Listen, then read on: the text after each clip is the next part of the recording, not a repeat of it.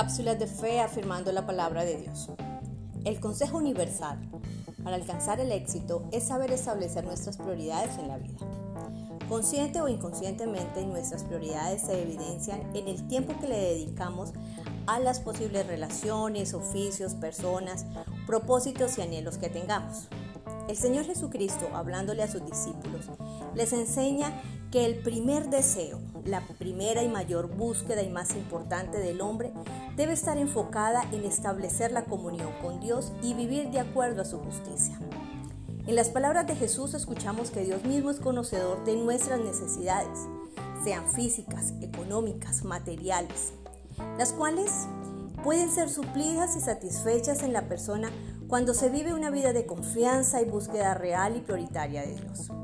Sus promesas nos hablan de bendición, provisión, cuidado y amor. Por lo tanto, cada uno de nosotros determinemos cuáles son nuestras prioridades de vida y ocupemos nuestro tiempo, pensamientos y acciones para vivir de acuerdo al deseo, al reino de Dios. Cuando nos ocupamos de las cosas de Dios, su palabra, la oración, el Evangelio, Dios se ocupará de nuestras cosas.